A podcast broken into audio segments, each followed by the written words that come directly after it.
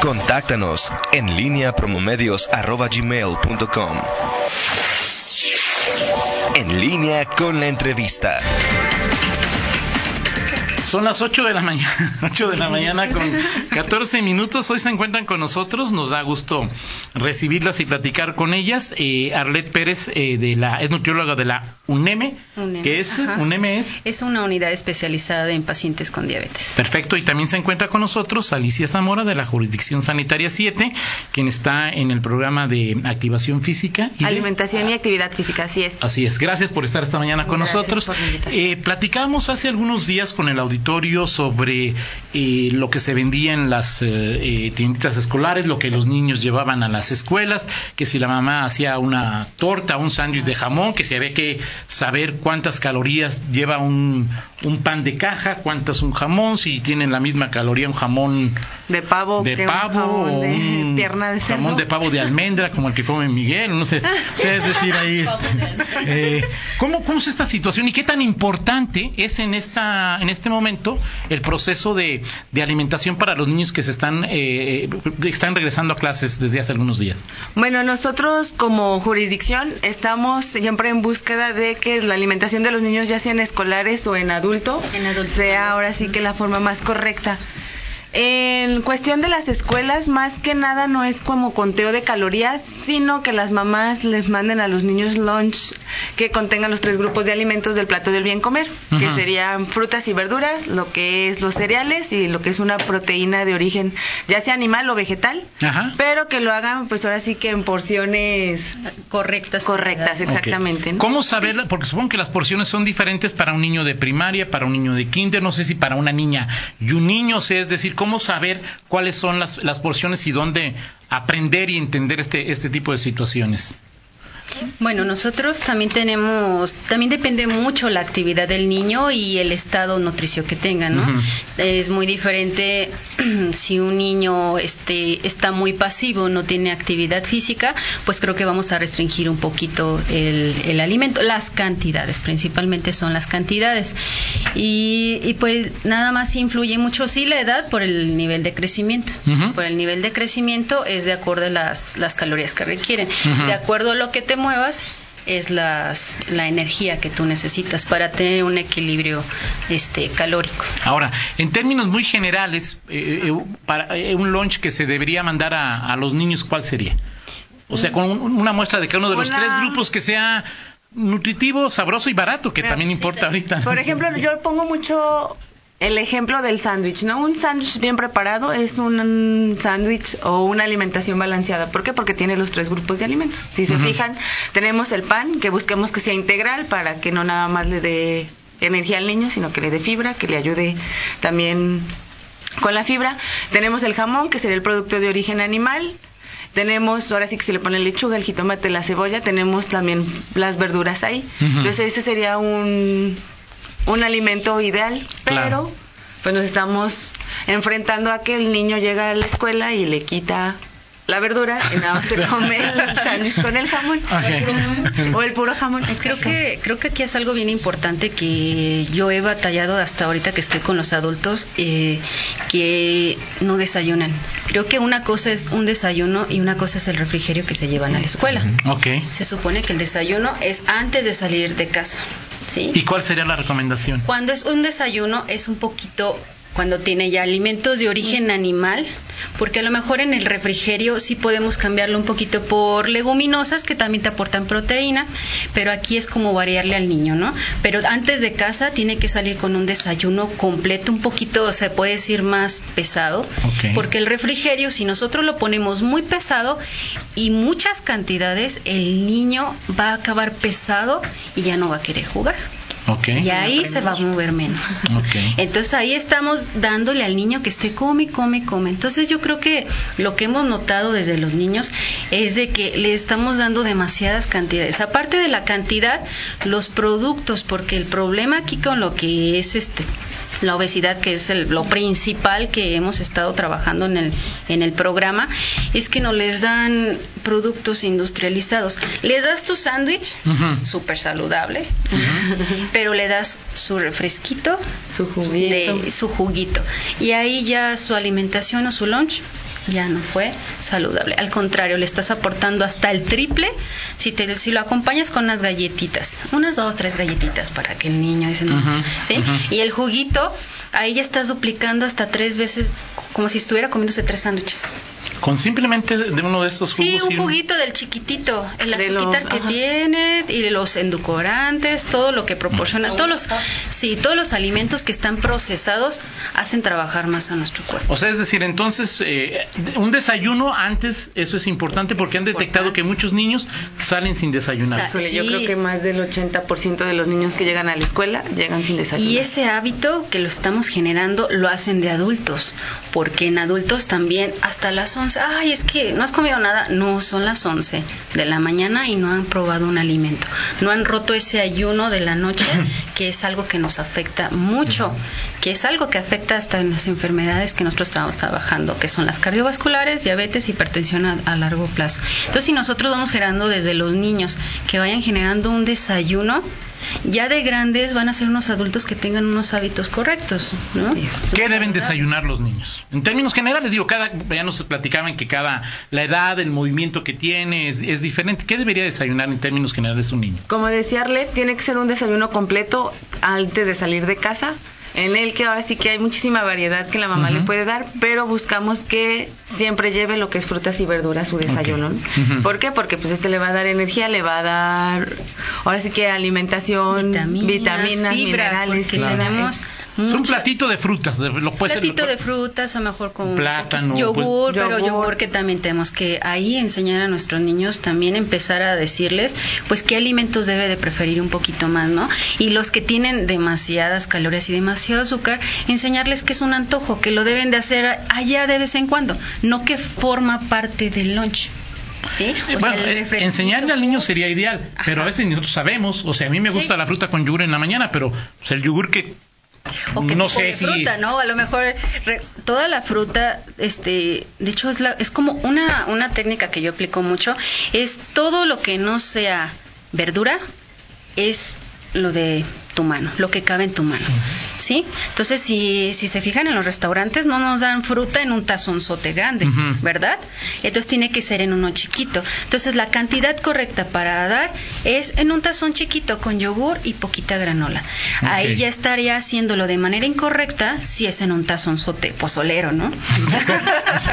con, do- con, con dos, dos tazas de granola. Pero es lo mismo un de- papaya que sandía, que un plátano, porque bueno, la, la papaya, por ejemplo, tiene mucha... En cuestión- Dice, ¿no? O sea, pues, cuando yo era niño, pues todos eran igual. Es decir, ah, hemos ido aprendiendo poco a poco, de, ¿no? de que tenía más la papaya de que, ¿qué decían? Que, eh, no, que o- Fibra. no, pa- azúcar, ¿no? O sea, es Azúcar, sí, sí, las, los, las frutas Algunos más prediabéticos no les permiten comer papaya, ¿no? mm, los pacientes con diabetes también pueden comer de todo, pero se les enseña qué frutas deben de restringirse un poquito, ¿no? O sea, que significa que no las consuman tan seguido y en grandes cantidades. ¿no?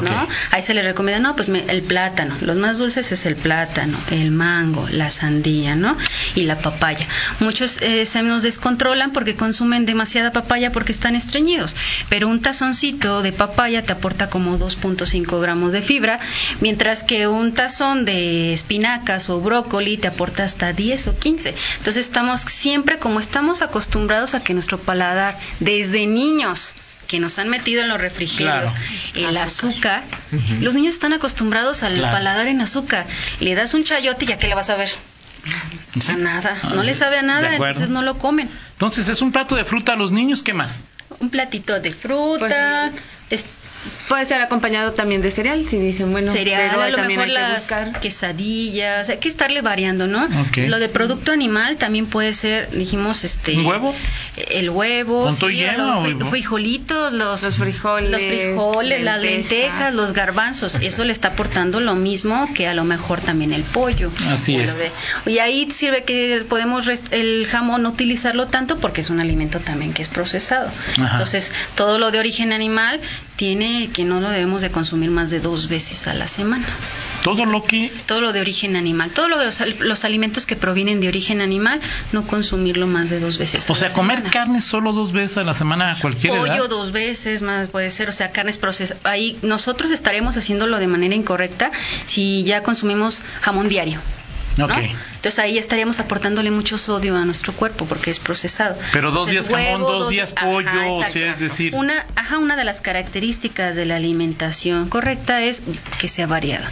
O sea, está mal, prohibidísimo que repita siempre el mismo alimento diario, ¿no? Hasta en las dietas, ¿no? Siempre manzana, manzana, manzana, manzana. No, hay tantas frutas, tanta verdura, tanto que podemos este, variar para no aburrirnos, porque llega un momento donde lo repetimos tanto que ya nos aburre, ya no lo podemos ver y lo quitamos de la dieta. Y eso está mal. Excluir alimentos de la dieta no lo debemos de hacer. así es. Ahora, este, digo, dice por ejemplo Oscar López, eh, que lo conozco de foto y que está, digo, está delgado, dice, este, ¿cómo combatir la cultura de nada como unos tacos de carnitas y una coca bien fría para desayunar, que eso sobre todo los adultos lo, lo hacen. Él decía de niño comía mis chocorroles y mi chocomil de fresa, le daban de niño un gansito y un jumex de lata para la escuela. Es lo que estamos, ahora sí es una que, nos heredaron a nosotros, ¿verdad? Y nosotros hacemos lo... Porque lo estamos haciendo de generación en generación. Aquí no es de combatir, más bien es de también una reeducación y educarse y quitar como esos mitos y ese miedo, ¿no? Porque algo que es muy, me gusta remarcar, es que no hay alimentos que sean malos ni buenos, más bien es la cantidad que los consumimos y la frecuencia, ¿no? Ajá. Una cosa es que yo coma un taquito de carnitas con refresco una vez al mes, a que yo lo haga diario, ¿no? Claro. Y sí, él me dice que está, de, no sé, hizo hincapié en que es delgado. Digo, por lo que lo veo así, este... Una, este, muchas veces nuestro cuerpo, el hecho de ver a una persona delgada no significa que también en su metabolismo esté sana. Exactamente, ¿no? Hay personas donde no se emocionan y toman refresco como si fuera agua, bendita, agua, sí. Entonces, y por dentro sus, sus órganos están trabajando al 3000%, hasta me, me cabe decir, ¿no? Pero sí son delgados, su metabolismo es acelerado, pero llega un momento que se cansa. Todos los órganos, este, todo, toda cosa que se usa demasiado, llega un tiempo donde se cansa y ahí es donde ya vienen los problemas. También tengo pacientes que, hombres de 65 kilos y de 25 años y debutaron con diabetes. Pues ¿Por qué? Ya, no, es que yo me tomaba, la verdad, una coca de un litro y un cuarto.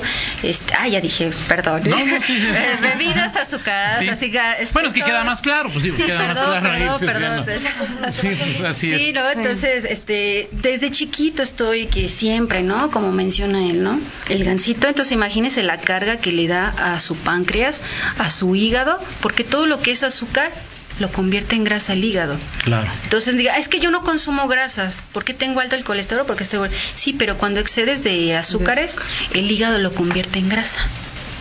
Entonces, todo lo que es azúcar que viene de todos los productos empaquetados lo convierte en grasa. Entonces sus órganos están trabajando Así, exacto. Más entonces al niño, digamos, que tiene que desayunar, puede llevar el refrigerio, pero agua o sea, todo el esfuerzo que se hace, si va acompañado de un refresco o de un juguito, es, eh, es un paso para atrás. Sí, no, es un paso para atrás.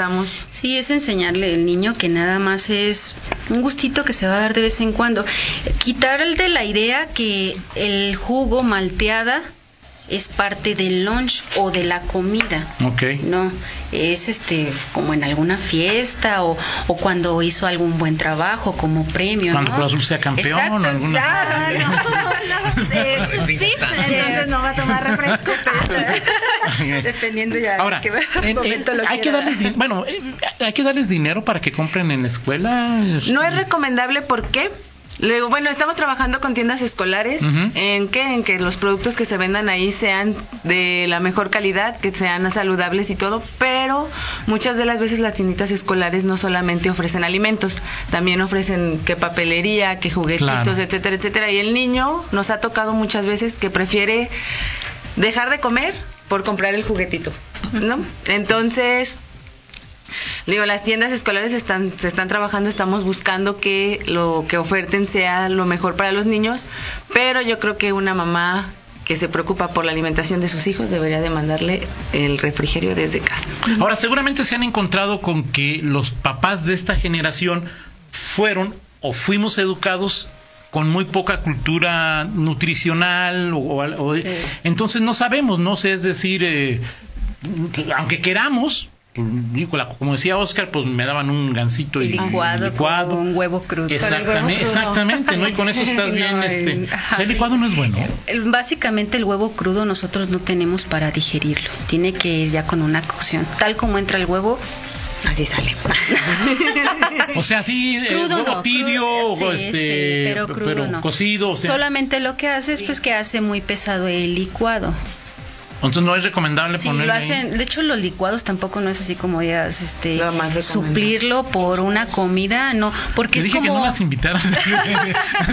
Bueno, pero el licuado depende de es qué, ¿no? como sí, Miguel toma por- es licuado que de champú, depende- ahorita se los enseña ahí de- es que depende de, de qué licuado nos topamos porque es con avena cinco frutas este granola no es muy pesado es una carga muy es como si te comieras cuatro platos ¿sí me explico? entonces es una carga muy pesada que ya aparte es como tomarte una bebida Una bomba de azúcar. una bomba y solamente ¡pum! un ratito dura y ya después el bajón Ahora, Sí. eh, preguntaba, esa falta de cultura es dónde podemos eh, acceder, hay alguna página, algún donde el- alguna alguna mamá, algún papá interesado pueda este, decir, a ver, pues este, pues o- oriéntenme, o sea, sí, yo quisiera, pero pero pues no lo sé, no, no, no es que eh, lo más fácil está en 20 pesos o 50 y cómprate una torta y un refresco, ¿no?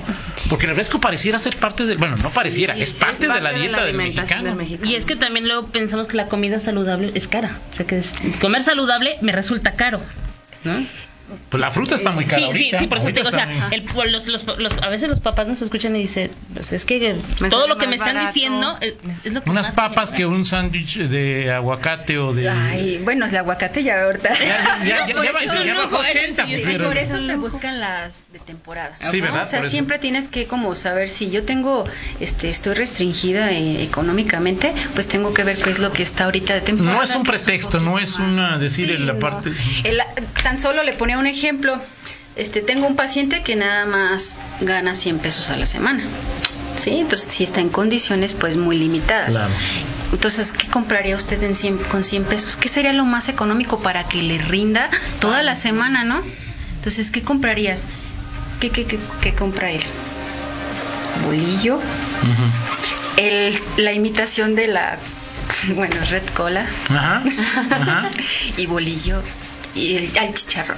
Entonces, nada más compra bolillo, chicharrón y esa bebida Que también más barata. Ajá. Entonces hay una cosa, o sea, ¿cuánto cuesta el agua? Sí, porque El hay mucho, el problema, sí, las bebidas en- es en serio una gran que, que uno batalla día a día, este, porque si no, no tenemos como la imagen de que sí se toma el, el refresco, pero es una vez allá a la semana y poquita cantidad, pero ya cuando lo hacemos diario ya lo hacemos malo, ¿no?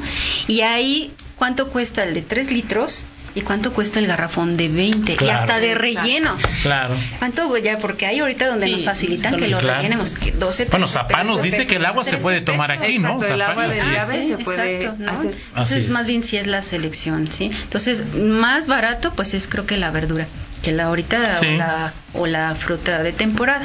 Así ¿sí? es. Entonces, con que acompañemos siempre, no, este, ay, no tenemos para pollo, pero siempre hay frijoles. Recuerden que todo lo de lo que es de carnes lo podemos suplir con los frijoles o, leguminosas, que es lo que nos aporta lo mismo que también que la carne. Perfecto. ¿En qué página se puede tener más información o en qué, a través de qué herramientas se puede tener? Bueno, nosotros trabajamos con un sitio que se llama Fer Quiere Saber. Fer, ¿quieres Fer saber? quiere saber, en el que se trabaja todo lo que son alimenta es alimentación correcta, consumo de agua simple y es interactivo para niños, ¿no? Ahí ahora sí que Y la hay- actividad ¿Está en internet o en redes? es- está en internet, lo pueden buscar en la página www.ferquieresaber.com.mx, Perfecto. ahí les va a aparecer y está hablan de alimentación, actividad física, este cuidados, todo todo todo, Lunch. de, de lonches saludables y es 100% interactivo.